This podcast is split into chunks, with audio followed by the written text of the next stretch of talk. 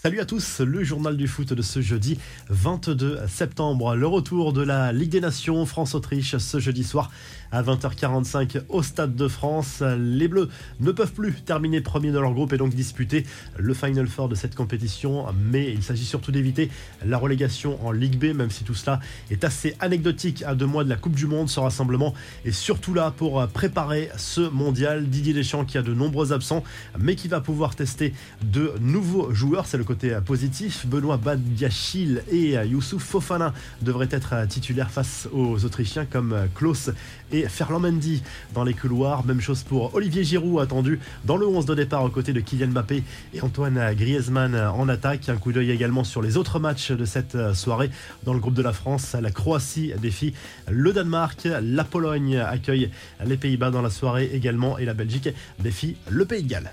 L'actu des Bleus, c'est aussi les confidences d'Ousmane Dembélé. Sa parole est rare sur RMC. L'international français est revenu notamment sur sa prolongation de contrat au Barça cet été.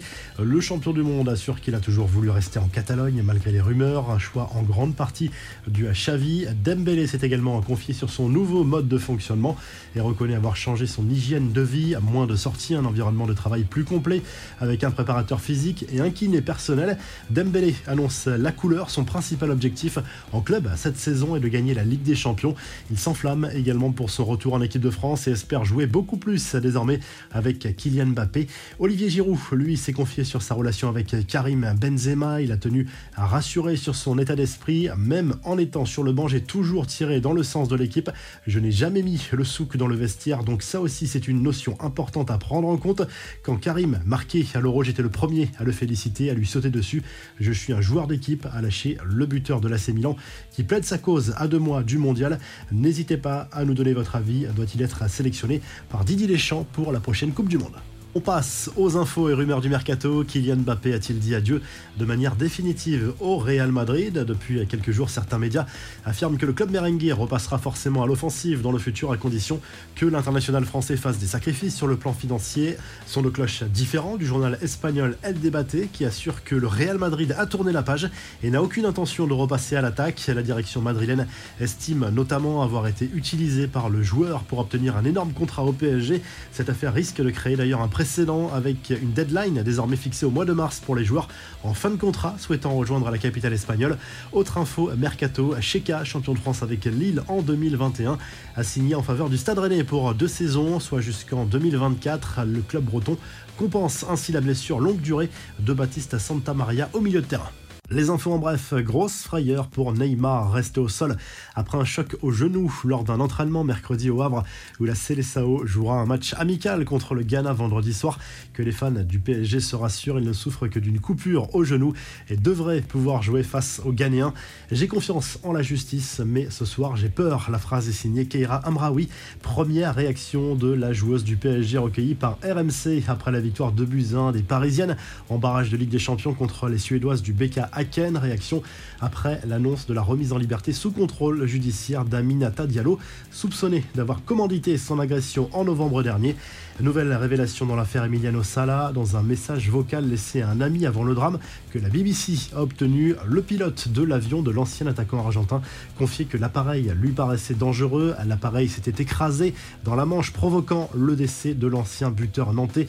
Le pilote avait été missionné pour transporter le joueur jusqu'à Cardiff, où il venait d'être transféré. Il est décédé lui aussi. Enfin, une scène surréaliste en Amérique du Sud. Des centaines de supporters du Deportivo Cali ont envahi le terrain mercredi et ont brutalisé leur propre attaquant Teofilo Gutiérrez. Le match a dû être interrompu définitivement. Le joueur a reçu des coups de poing, des coups de pied également de la part de certains pseudo-supporters mécontents de la crise que traverse leur équipe dernière du championnat colombien après 13 journées. La revue de presse s'enfile tout de suite en Espagne où le journal Marca consacre sa une à Carlo Ancelotti, le journal madrilène qui encense le technicien italien qui devrait d'ailleurs bientôt prolonger avec le Real Madrid après le début de saison excellent du club merengue. 9 matchs, 9 victoires et déjà un titre remporté, la Super Coupe d'Europe, le tout avec un turnover important. Le journal AS de son côté consacre sa une à la KTM, le trio Kroos, Chouameni, Modric déjà quasiment indéboulonnable du côté du club merengue. Casemiro a déjà été oublié, lui qui est parti du côté de Manchester United en fin de mercato estival. Le Français a réussi une intégration express, lui qui a rejoint l'équipe de France pour le rassemblement dans le cadre de la Ligue des Nations. Et puis en Italie, la Gazette dello Sport se penche sur l'actualité des deux clubs milanais. Stefano Pioli devrait prolonger avec l'AC Milan. L'objectif des dirigeants milanais, c'est aussi de prolonger le contrat de Raphaël Leao afin d'écarter la concurrence. Et chez les Nerazzurri, la situation de Simone Inzaghi est compliquée. Le coach italien va devoir redresser absolument la barre avec l'Inter après la trêve internationale. Si le journal du foot vous a plu, n'hésitez pas à liker, à vous abonner pour le retrouver très vite pour un nouveau journal du foot.